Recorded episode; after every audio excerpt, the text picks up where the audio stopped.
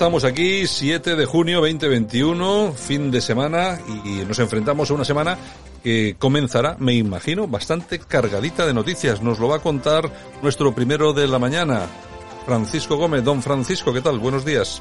Hola, buenos días, Santiago. ¿Qué tal? ¿Cómo estáis todos? Aquí estamos, eh, de resaca, como siempre. Sí, de resaca, bueno, a partir del día de hoy, lunes, están abiertas las fronteras, por lo tanto, cualquier guiri que quiera venir a España lo puede hacer siempre y cuando justifique que está vacunado o que venga con un PCR negativo. Así que vamos a ver si la apertura de fronteras pues nos hace animarnos un poco más, teniendo en cuenta que los españoles también ya se han lanzado un poco a ir cambiándose de regiones, aunque tenemos todavía pendiente pues si algunas comunidades se rebelan contra la administración central, ¿no? En fin, algunos, en algunos casos ya han avisado que lo van a recurrir, en otros casos están esperando a tomar decisiones en sus propios plenos. Bueno, está la cosa un poco turbia en este sentido. Pero donde desde luego está turbia es, es en las relaciones o entre las relaciones entre PSOE y PP. Hay que decir que la semana pasada, pues el PP parece que tomó ventaja gracias al esfuerzo que hizo para aparecer en, y convencer a la opinión pública de que el tema de los indultos era suficientemente indigno como para estar hablando de ello 15 días.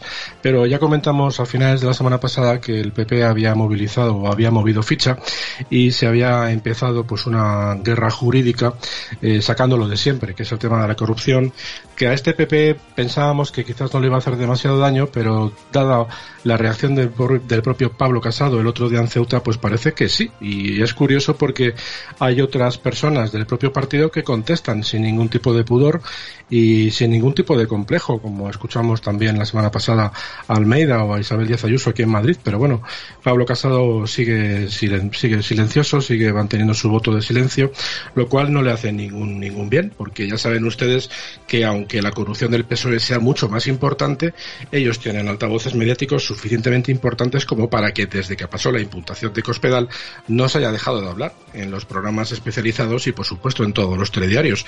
Ayer estuvo de guardia en el ayer, este fin de semana, en el PSOE, el ministro Ábalos, que ya saben que no se corta un pelo a la hora de meterle toda la basura que pueda al Partido Popular, y hizo su especial speak, eh, sobre todo pues hablando de la kitchen de Casado y de Cospedal. Le vamos a escuchar un minutito. ¿Y el señor Casado qué respuesta tiene? Que esto es cosa del pasado. Uno, oye, podemos hacer abstracción de que el señor Casado no era el jefe de gabinete de Aznar. Pasado es. Podemos obviar que él era el responsable de comunicación y vicesecretario de la dirección del Partido Popular con Mariano Rajoy. Podemos obviarlo.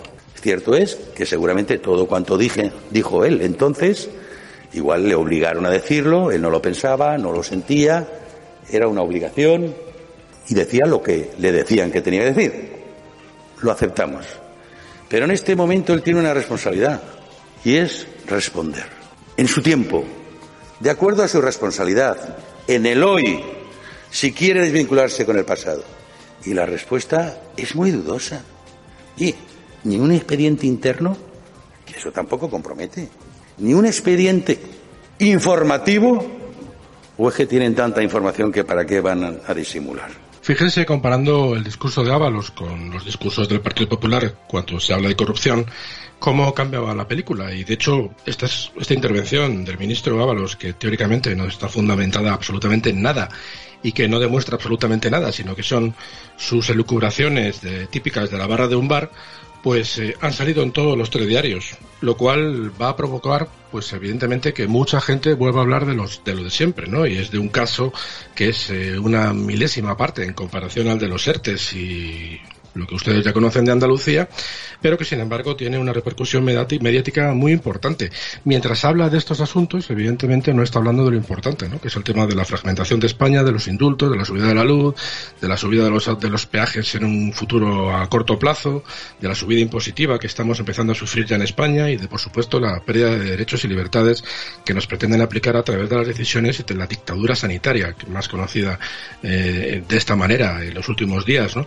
Aún así, sigue dando un ejemplo de lo que para él es la españolidad y vuelve a estar orgulloso del papel que está haciendo su gobierno y habla a futuro de lo que van a hacer con el dinero que venga de la Unión Europea como si ya lo tuvieran. O sea, que es que manejan el lenguaje perfectamente. Seguimos escuchando a Ábalos. Decían que no iba a ser posible. Y mira, ahí estáis.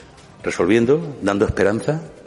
Y gracias a esa esperanza de la vacunación, gracias también a esos fondos que nos esperan para ser gestionados procedentes de Europa, hay esperanza, hay optimismo y puede haber ilusión. Y ese tiempo también lo vamos a protagonizar, porque efectivamente la legislatura para izquierda y para derecha duran cuatro años. A ver si los de la derecha van a durar cuatro años y un mes y los nuestros año y medio, porque somos de izquierda, ¿no? Pues no. El mandato constitucional son cuatro años para todos, salvo que se plantee una mayoría parlamentaria alternativa que pueda cambiar democráticamente esa situación. Así que esa es la que les queda, romper su soledad parlamentaria ¿eh? y dejar de mirar siempre a lo mismo, a los que les gusta manifestarse en la plaza de Colón simplemente para usurpar los símbolos de todos y simplemente para manifestarnos su gran hostilidad a la mayoría de este país.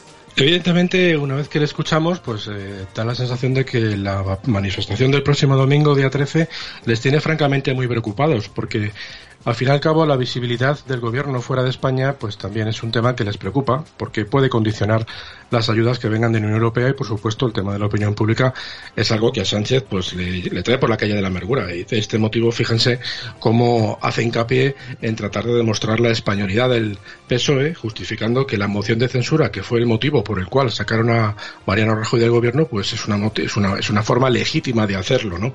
Nadie ha dicho que sea legítimo. Yo creo que la oposición actualmente nunca lo ha negado, pero lo que sí que se ha dicho es que las maneras son ilegítimas, puesto que eh, generar eh, opinión y, provocar eh, legislación gracias al gobierno Frankenstein actual, pues no deja de ser una manera muy limitada y antidemocrática, ¿no? Lo triste de todo esto a veces es la contestación que da el PP. Vamos a escuchar a Pablo Montesinos porque siguen en lo suyo, en el tema de los indultos y en el tema de la luz. Pero bueno, Pablo Montesinos. Pedro Sánchez cada día está más alejado de los españoles, cada día está más solo por la cuestión de los indultos, pero también por la escandalosa subida de la luz o por las zancadillas a las comunidades autónomas solo porque no son de su color político, en vez de buscar el diálogo y el consenso. No hay crisis de gobierno, no hay cortina de humo, no hay propaganda que le vaya a permitir a Pedro Sánchez remontar el vuelo. Porque hoy lo dicen todas las encuestas. los españoles piden cambio. Bueno, ahí estaba Pablo Montesinos. Pues viviendo de las encuestas, Santiago. Y las encuestas está claro que le dan la mayoría absoluta a PP y Vox unas le quitan un poquito a Vox, otras le ponen de más, pero estamos hablando de encuestas, estamos hablando de futuro y de un proyecto que todavía tardará, si las cosas no empeoran mucho más, dos años. Por lo tanto, me da la sensación de que el PP tiene que acelerar un poco más y sobre todo, pues apretar, ya que la gran manifestación es este domingo que viene y quedan siete días, o sea que no les queda más remedio que apretar el acelerador. Bueno, y nosotros que lo iremos contando. Don Francisco, hasta mañana. Hasta mañana. Gracias, un abrazo.